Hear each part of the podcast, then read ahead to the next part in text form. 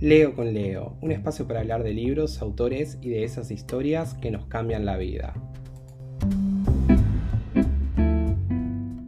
Hola a todos, hoy en nuestro podcast de PUC y de Titania, Leo con Leo y Titánicas, vamos a hacer un crossover entre los dos sellos y vamos a hablar del género romántico y cómo se toca en los diferentes géneros, tanto en el juvenil, que lleva Leo, como en el de adultos que, llevo yo y que es Titania. Vamos a hacer un cruce entre Titania y Puck.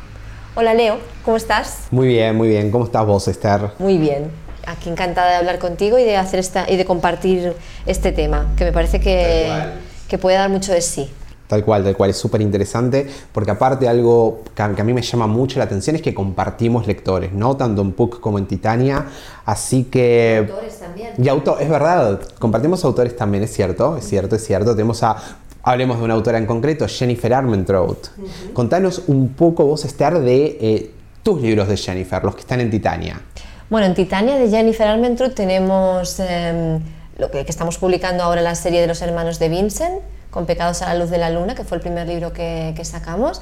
Y, la verdad es que, sí, que, yo creo que ha habido como un, como un encuentro de lectores de, de y de lectores de Titania que, les ha unido esta autora, ¿no?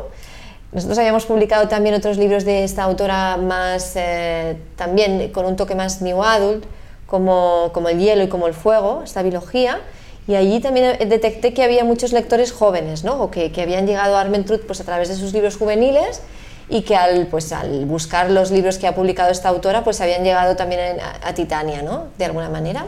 Tal cual, yo creo que lo interesante que hizo Jennifer es, ella empezó escribiendo juvenil con, con, esta saga Obsidian y de alguna manera fue acompañando el crecimiento de los lectores y acompañando las nuevas curiosidades, porque es verdad que cuando sos adolescente tenés determinadas inquietudes sobre tu vida, sobre las relaciones, cuando vas creciendo los intereses o, sí, los intereses o las cuestiones que te importan van cambiando y eso está súper interesante y yo la verdad que admiro de ella cómo puede escribir desde De Sangre y Cenizas, que es la saga que estamos publicando en PUC, que es cierto que es un juvenil que rosa New Adult y demás tiene cuestiones muy juveniles como la cuestión de la identidad, como conocer un poco sobre los orígenes o ver dónde encajás, eh, esto de formar un grupo, obviamente del primer amor y demás, hasta eh, sagas como, qué sé yo, Cazadora de Hadas, eh, la saga que acabas de mencionar, o como El Hielo y como El Fuego. La verdad que es una autora muy versátil para llegar como a una audiencia muy amplia.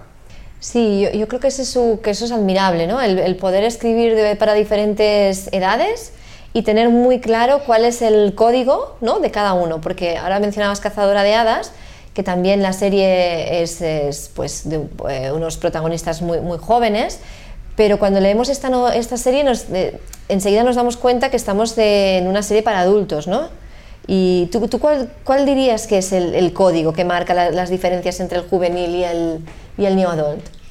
A ver, como código, yo, creo que está en el juvenil esta cuestión de la búsqueda de la identidad. Creo que es algo que comparten todos los libros juveniles, que es este, este momento de quiebre que tenés en la adolescencia, de quiebre con tus padres, este momento de rebeldía, de desafiar las normas. Creo que eso es algo que está muy marcado en todas las novelas juveniles. Y, vos cómo lo ves desde el adulto? ¿Se sigue marcando eso o quizás ya están como con los ideales más... Pues yo lo veo como que las novelas New Adult es como las novelas, o sea, es como un reflejo de las primeras veces, ¿no? Es, como el paso de la juventud al mundo adulto y, lo que sí veo es que son como primeras experiencias del mundo adulto, ¿no? Es, cuando se enfrentan por primera vez, pues a lo mejor a un primer empleo, ¿no? Sí, problemáticas más de, yo creo que ya se han encontrado, ¿no? ya han pasado por esa transición que tú describías del mundo juvenil, ¿no? donde, donde buscas tu identidad, donde buscas tu pertenencia al grupo.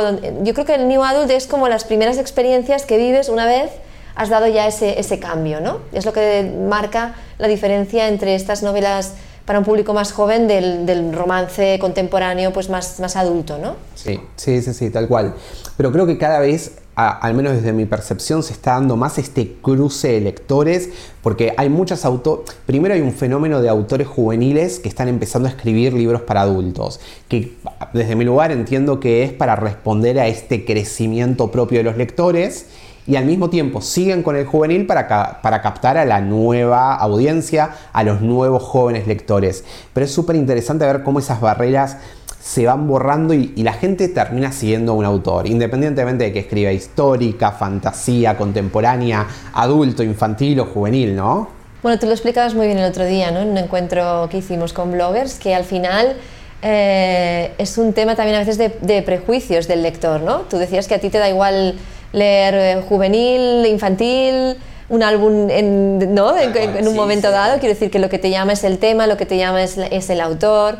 Y yo creo que eso es también lo bonito ¿no? de, de, del lector, de, de contemplar el, toda la oferta que hay de una manera muy abierta y dejándote llevar también por el, por el momento, por lo que te apetece leer, independientemente de a qué género o a qué o a qué estrato de edad pertenezca, ¿no? Sí.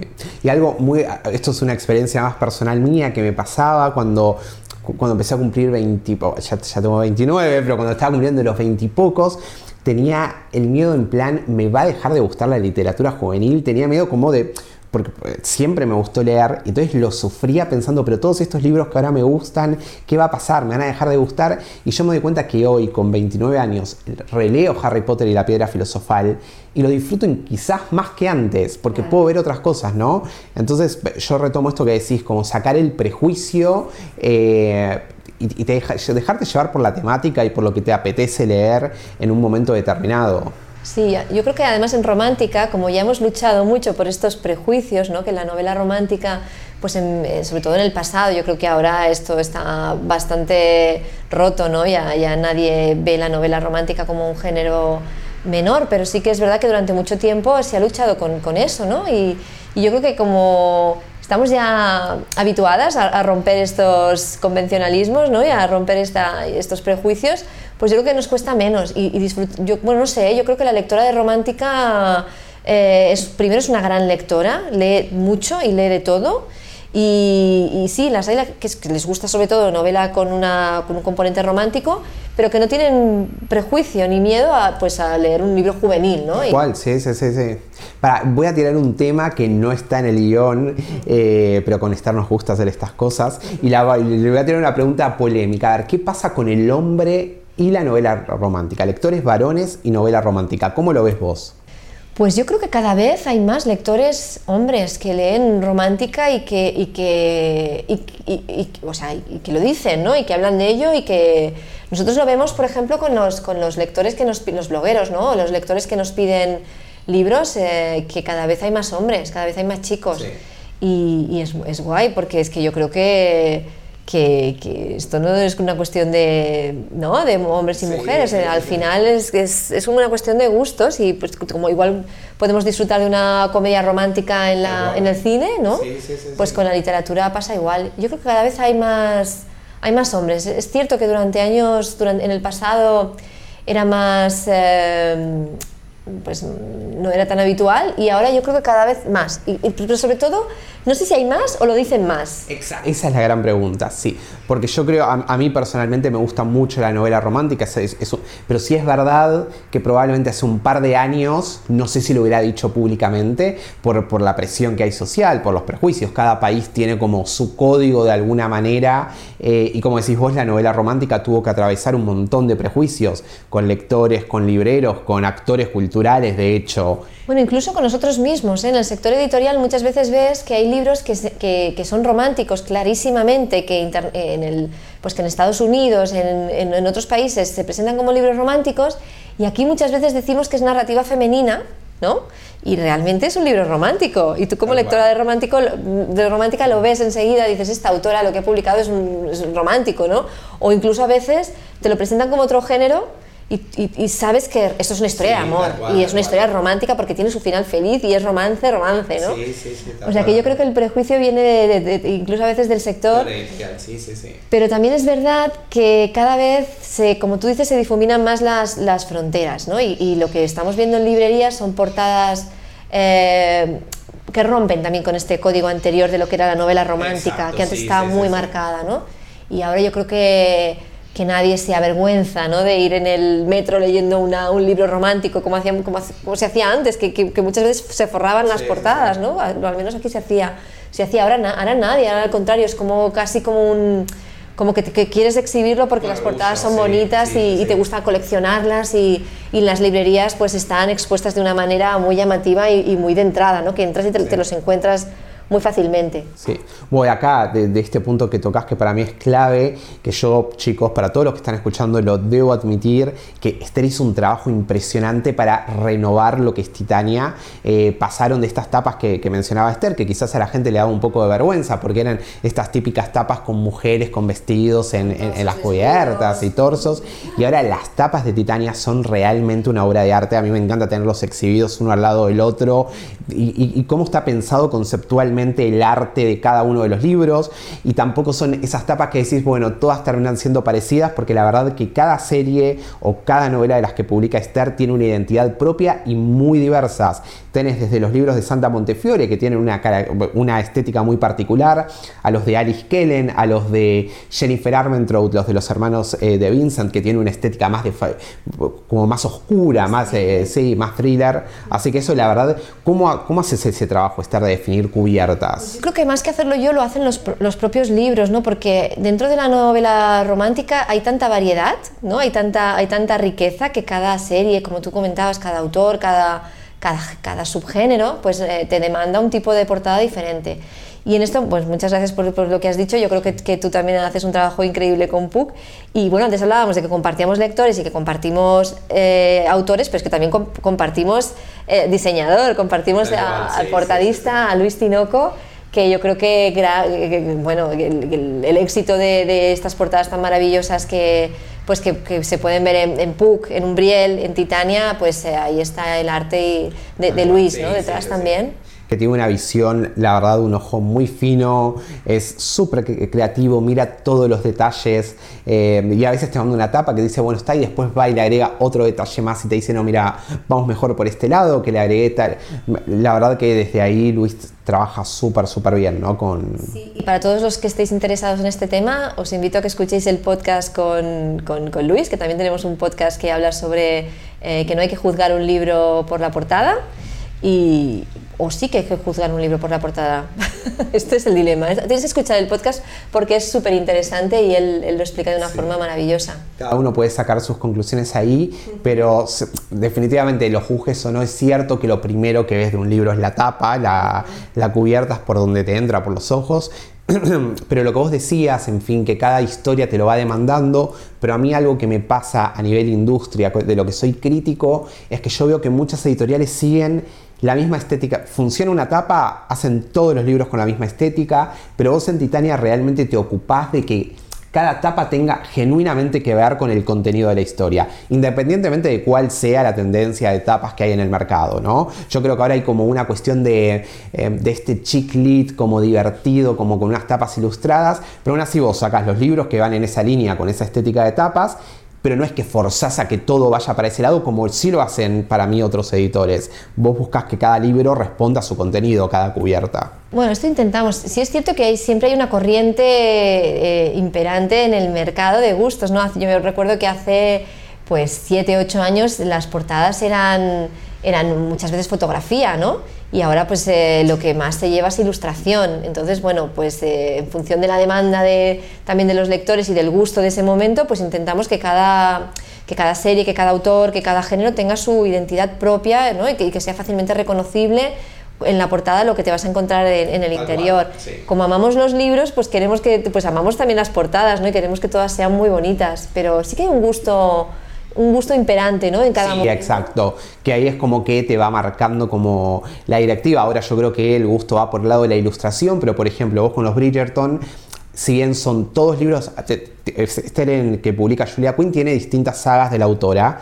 Y es increíble cuando ves todos los libros sobre una mesa, como cada saga tiene su identidad. Al mismo tiempo podés decir que son todos los libros de la misma autora porque es coherente la estética, pero a su vez cada saga tiene su identidad propia. La, verdad que eso es un desafío cuando tenés una autora con tantos libros, con una serie de Netflix detrás que no es poca presión, y lograr la identidad propia de cada serie y que al mismo tiempo sea coherente con la historia, que sea coherente con la autora. Pero es que esto es tan divertido, aquí nos lo pasamos tan bien haciendo este trabajo que, es un placer, ¿no? De poder darle, pues eso, lo que tú dices, un reconocimiento a cada serie, una, un no sé, un, algo diferenciador, ¿no? que, lo, que, que lo diferencie, pero que al mismo tiempo se vea que es de la, de la misma autora.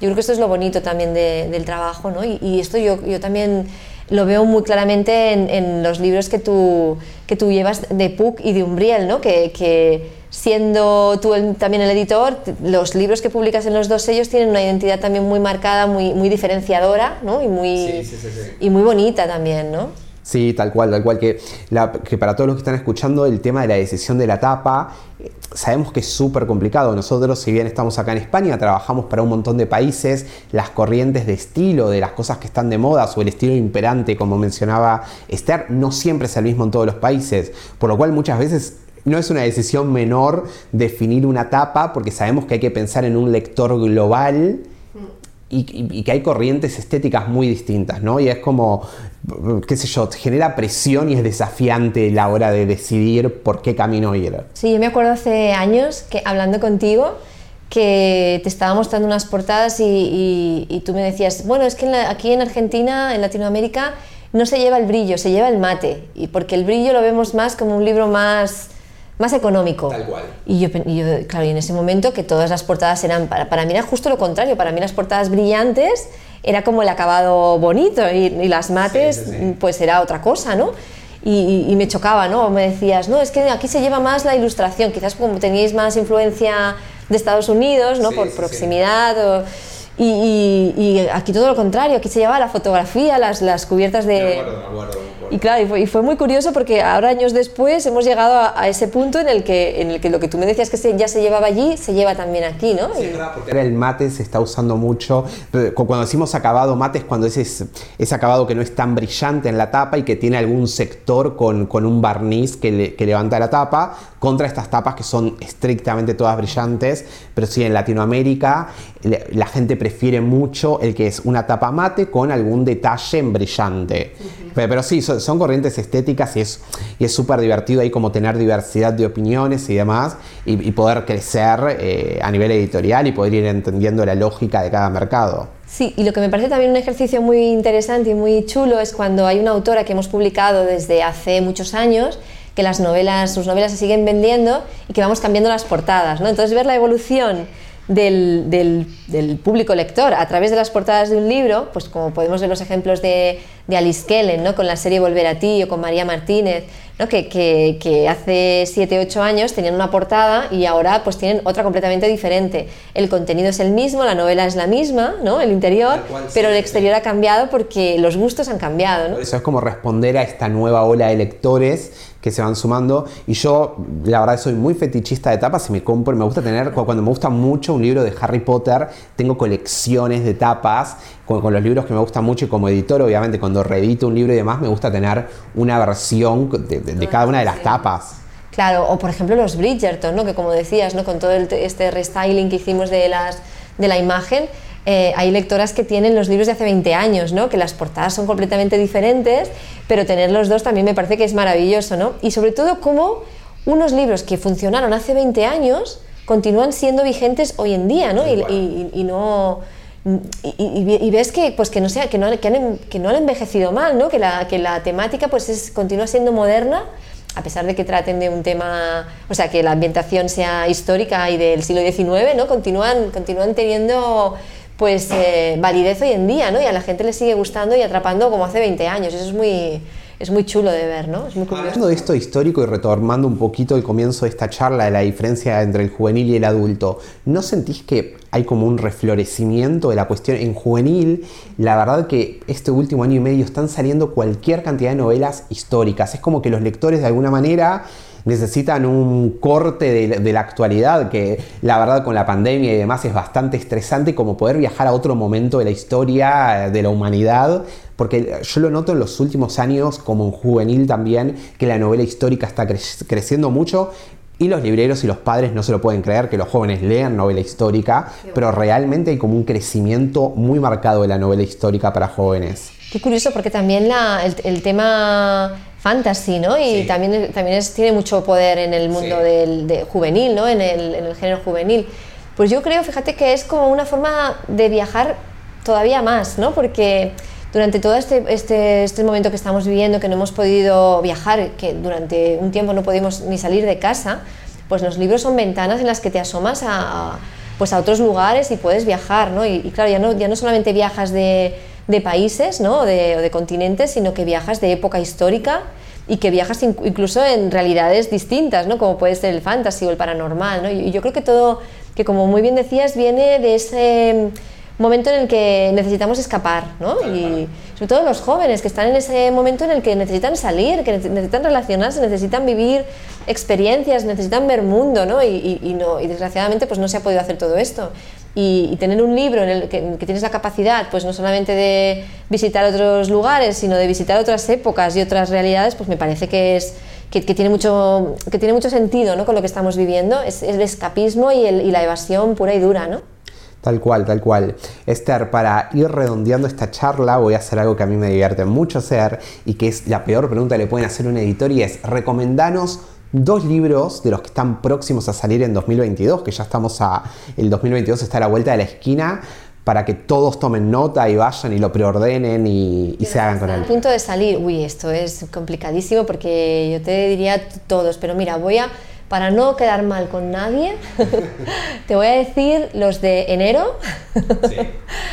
Mira, hay una serie que me encanta, que yo creo que para todos los que han disfrutado con Julia Quinn, pues, y no son lectoras habituales de romántica, creo que, esta, que le podrían dar una oportunidad a esta serie, que es una serie de Mary Balog, que se titula, la serie es El Club de los Supervivientes, y es una serie que me gusta mucho porque retoma la idea del, del protagonista, eh, que no es perfecto, ¿no? Que, tiene, que tiene heridas de, guerra en este caso, porque son protagonistas que han participado en las guerras napoleónicas y, todas, y todos tienen alguna secuela ¿no? y, quedan para mm, una vez al año para reencontrarse en una mansión y, pues hacer un poco de terapia de grupo ¿no? de todo lo que, lo que han vivido.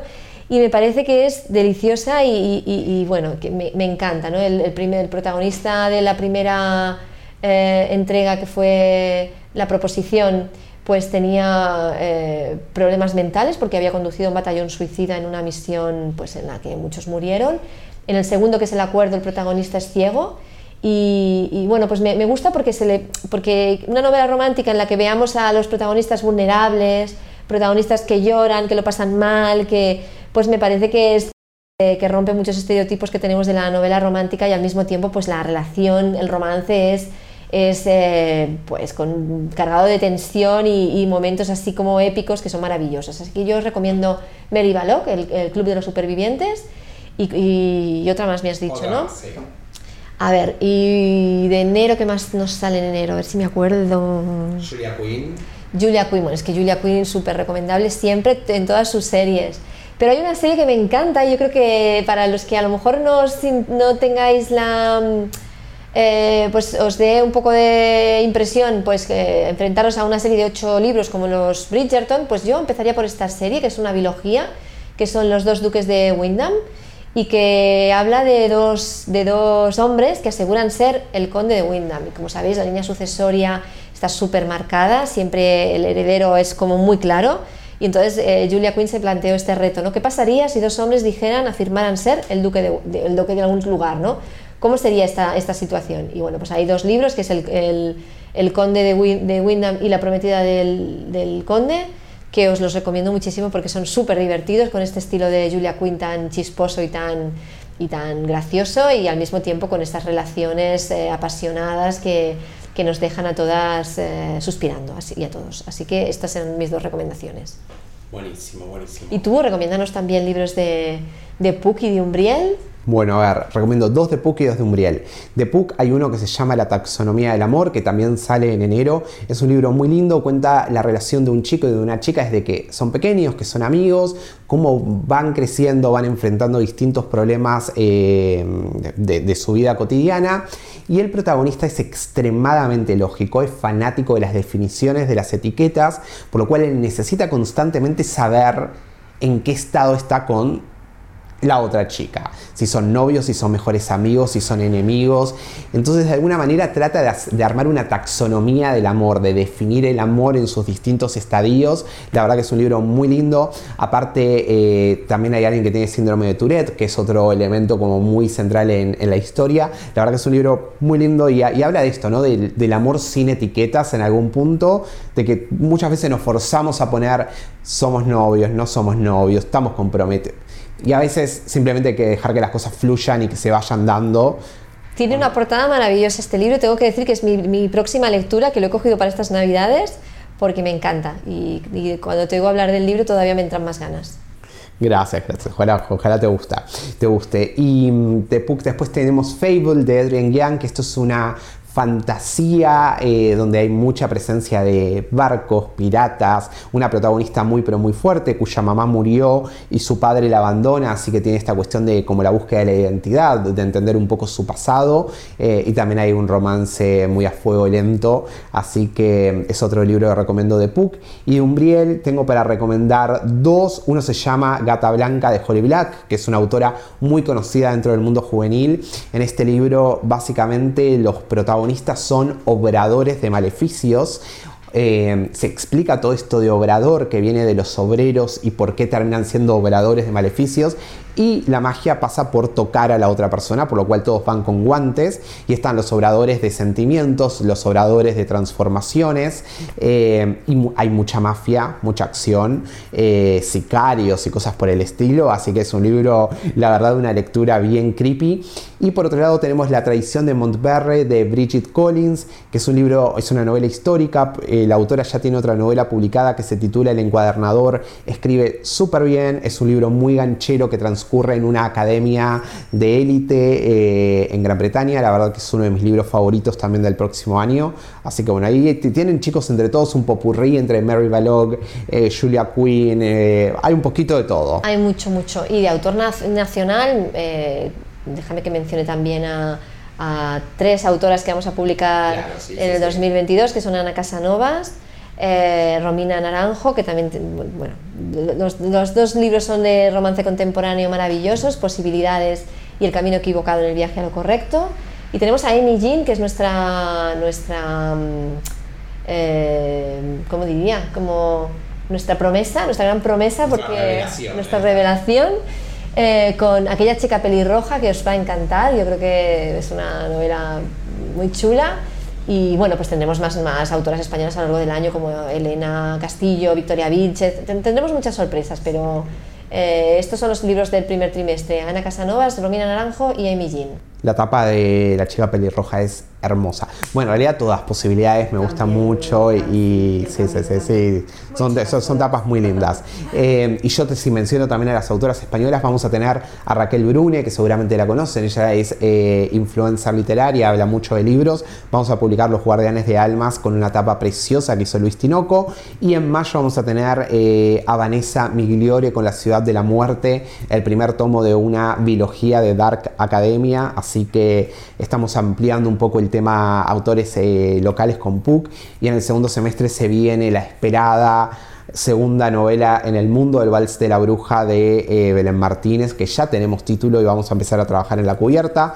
Eh, así que en el segundo semestre sé que hay mucha gente ansiosa, pero Belu acaba de ser mamá, acaba de tener una nena preciosa, así que ahora está con su tiempo, dedicándose a la pequeña, pero ya pronto va a retomar la escritura de este libro que va a llegar en el segundo semestre.